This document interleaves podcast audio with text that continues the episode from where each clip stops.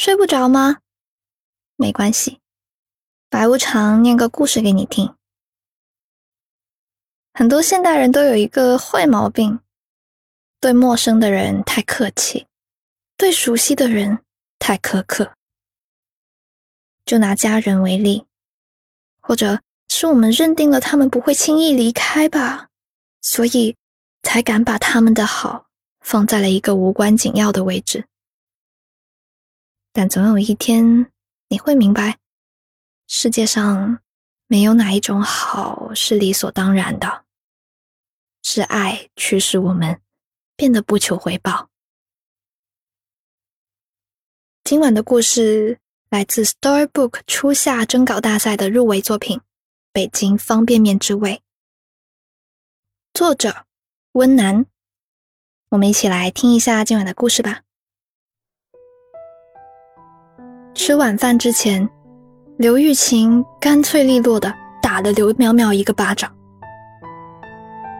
刘苗苗捂着发热的脸，心想：要是刘玉琴当初离婚的时候能像这一巴掌一样果断就好了，说不定他爸爸王文武还能光明正大的来家里看望自己，而不是偷偷摸摸的。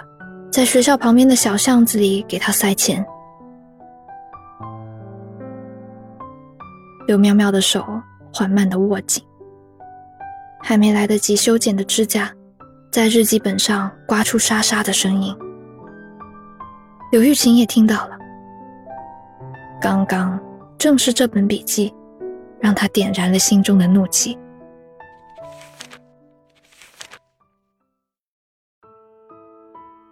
刘玉琴十五岁的时候就已经知道自己要嫁给王文武当媳妇了。十五岁是一个情窦初开的糟糕年纪，少女们的春梦来得迅速又强烈，一阵夜风都可以轻而易举地吹出一场幼稚的美梦。刘玉琴从那本日记本里面看出了刘妙妙的心事。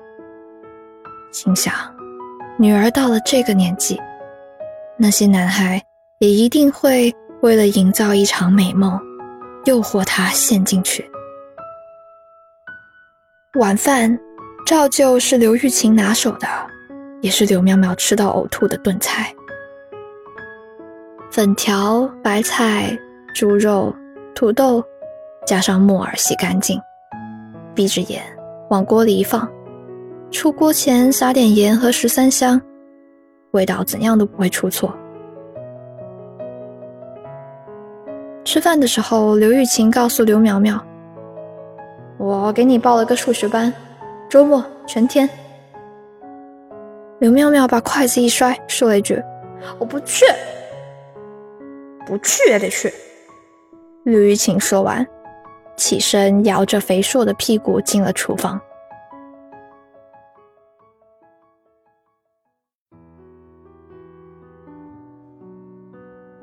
刘淼淼时常担心自己会成为刘玉琴那样的女人，干瘪下垂的乳房，肥硕的腰臀，浮肿且苍白的脸色，无时不刻不在下垂的嘴角。对比起他爸爸，那个高大帅气的王文武，一点都不搭调。是啊。这场婚姻，无论谁来看都是不搭调的。王文武大学毕业之后就捧上了国企的铁饭碗，而刘玉琴呢，高中都还没上完，在一家小公司里面当会计。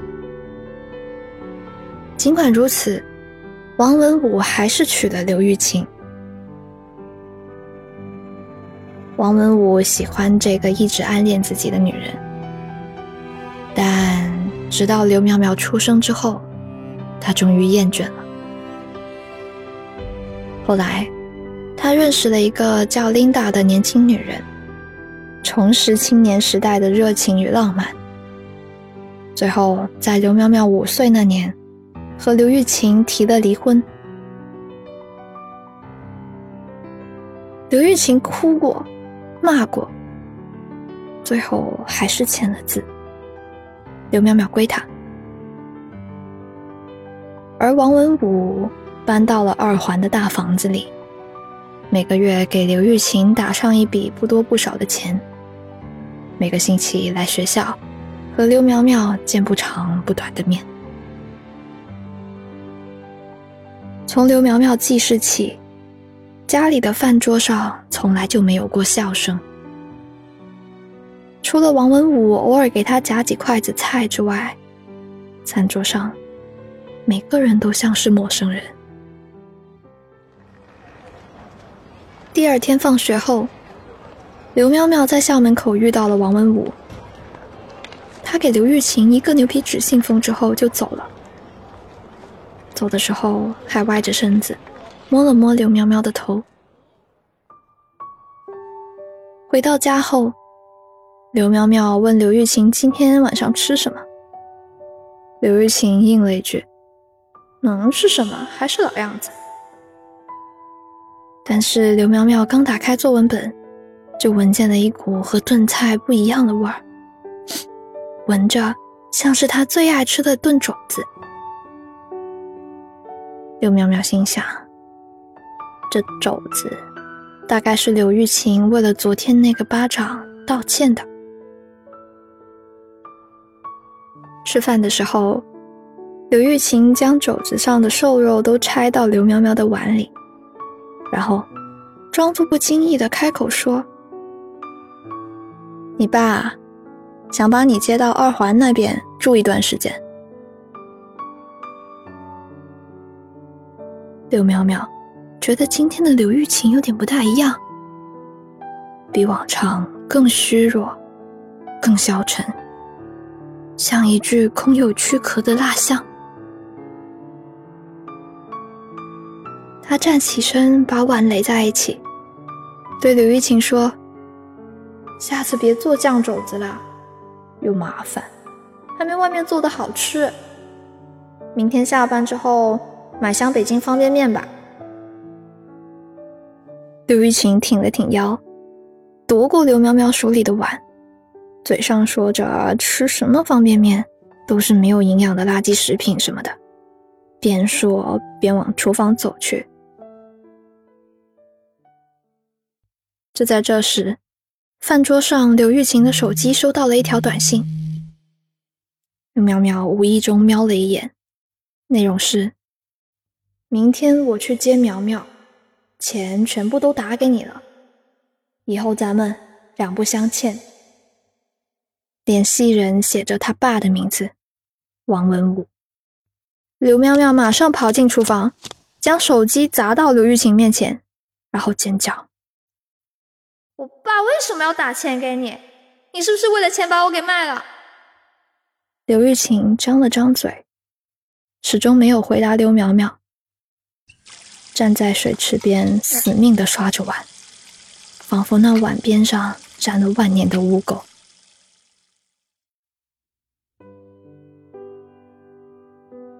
周三放学，刘淼淼一走出校门，就看见王文武的宝马横在了学校门口。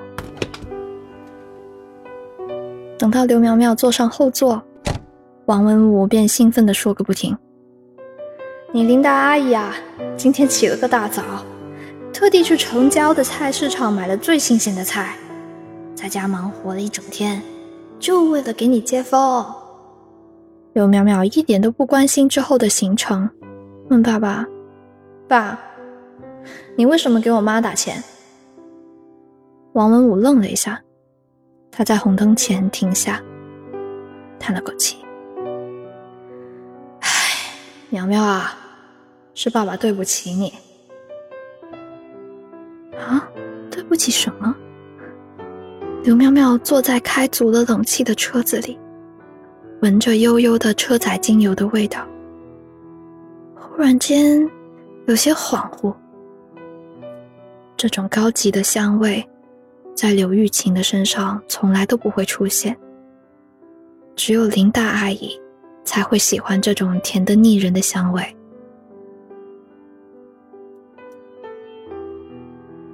吃晚饭的时候，刘苗苗看着满桌的菜，突然觉得自己像一只横冲直撞的小兽，一不小心闯进了一个陌生的世界。这个世界里，有声音甜美的琳达和笑容满面的王文武，却没有刘玉琴和他的招牌炖菜。真可悲！他今天怎么总是想起来刘玉琴呢？要是一个人在家的话，刘玉琴应该不会开火，最多就着酱豆啃一块硬馒头，还不如买箱方便面来的方便。那晚，刘苗苗在公主床上翻来翻去，怎么也睡不着。于是她索性坐起了身，打算到楼下客厅悄悄的看会儿电视。在途经王文武和琳达房间时，刘苗苗听见里面的人正讨论着给他改个新名字，叫王涵宇。刘苗苗，多么普普通通的三个字，他已经写了十五年了，怎么可以说改就改呢？临近周末，刘苗苗刚坐上车，就跟王文武说。周末，我妈给我报了补习班，我得回去。王文武皱了一下眉，问他晚上住哪里。刘淼淼觉得有点奇怪，但还是理所当然的回答：“当然是回小胡同呀。”王文武的眉毛皱得更厉害了。当天晚上，王文武就约了刘玉琴来家里见面。说是要开诚布公的谈一谈。等到所有的菜全部端上桌子之后，门铃准时响起。刘苗苗的身体先于大脑，站起来，开了门。门外是一张再熟悉不过的脸。刘玉琴抬头看他，两个人面对面站着。就像是在照一面时光的镜子。刘苗苗喊了一句“妈”。刘苗苗觉得今天的刘玉琴有些陌生。涂了口红，抹了粉，穿了双款式老旧的高跟鞋，身上是配套的职业套装，像是要来打仗似的。等到刘玉琴进来之后，琳达在一旁说。我跟文武商量过了，苗苗以后就叫韩宇，王韩宇。刘玉琴回了一嘴：“先别急着给我家苗苗改名字，跟谁不跟谁还不一定呢。”当刘苗苗听到他说“我家苗苗”的时候，眼睛突然一酸。苗苗，你说呢？这时候，刘玉琴和王文武同时开口问他：“这居然是相识二十年来两个人罕有的默契。”刘苗苗站在客厅中央，发现每个人的眼神都紧紧的缠在他身上，勒得他几乎要喘不过气来。那一瞬间，刘苗苗忍不住想：“我真的喜欢眼前的生活吗？”爸爸不会大声呵斥自己，阿姨会偷偷八卦自己暗恋的男生。他们两个会给自己买漂亮的裙子，过不愁吃穿的生活。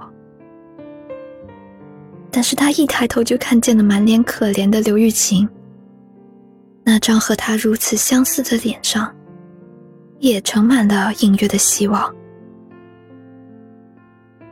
时间，滴答，滴答。滴答，也不知过了多久，久到刘玉琴仿佛明白了什么，然后转过身，快走几步，拉开了大门，一副落荒而逃的样子。刘苗苗愣了几秒，穿着拖鞋追了出去。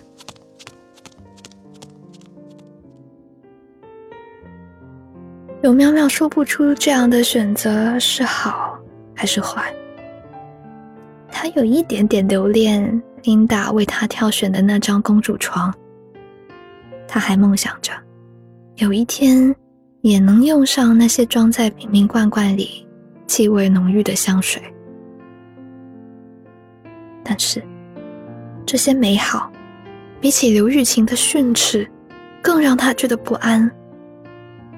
他写“刘淼淼”这三个字写的太久了，他不想换一个新名字。他怀念家里的单人硬板床，还想每晚都吃上刘玉琴做的炖菜。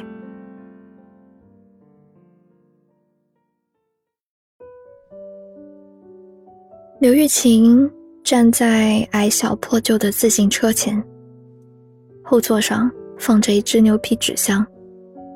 上面印了几个粗糙的大字：“北京方便面。”他看见刘苗苗从门洞里出来，他愣了几秒，然后将后座的箱子搬在手里，表情有点茫然。“妈，今晚吃什么呀？”刘苗苗从他手里抢过箱子，晃了晃。里面码的整整齐齐的方便面互相碰撞，发出动听的沙沙声。下方便面是件简单活，最适合刘玉琴这种厨艺不精的女人了。所以不好意思啊，让你们失望了。刘苗苗就是一个宁愿每天窝在家里等着吃刘玉琴的炖菜、酱肘和方便面的小孩。她以后还会顶着刘淼淼这个普通的名字长大，成为像刘玉琴那样普通的女人，甚至她也有可能爱上一个像王文武一样的男人，为她苍白着脸，生下一个同样普通的女孩，然后摆着肥硕的腰臀，给他做一碗简简单单的北京方便面。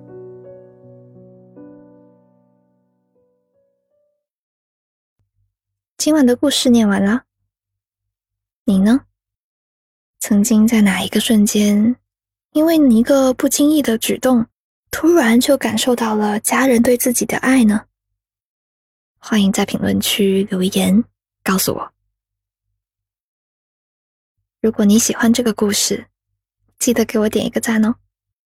还有呢，就是现在 Storybook 初夏征稿大赛已经进入决赛阶段啦。可以关注公众号 Storybook，后台回复关键字“故事”，就能看到更多入围的故事啦。我是白无常，依旧在 Storybook 睡不着电台等你，晚安。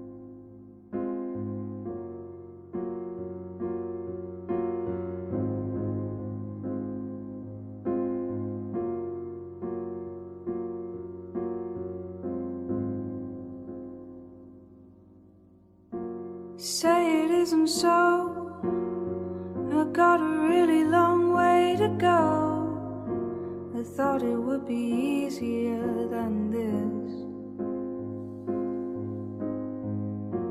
Say it isn't true that I'm really all alone in you thought it would be easier than this. Cause I know you're soaked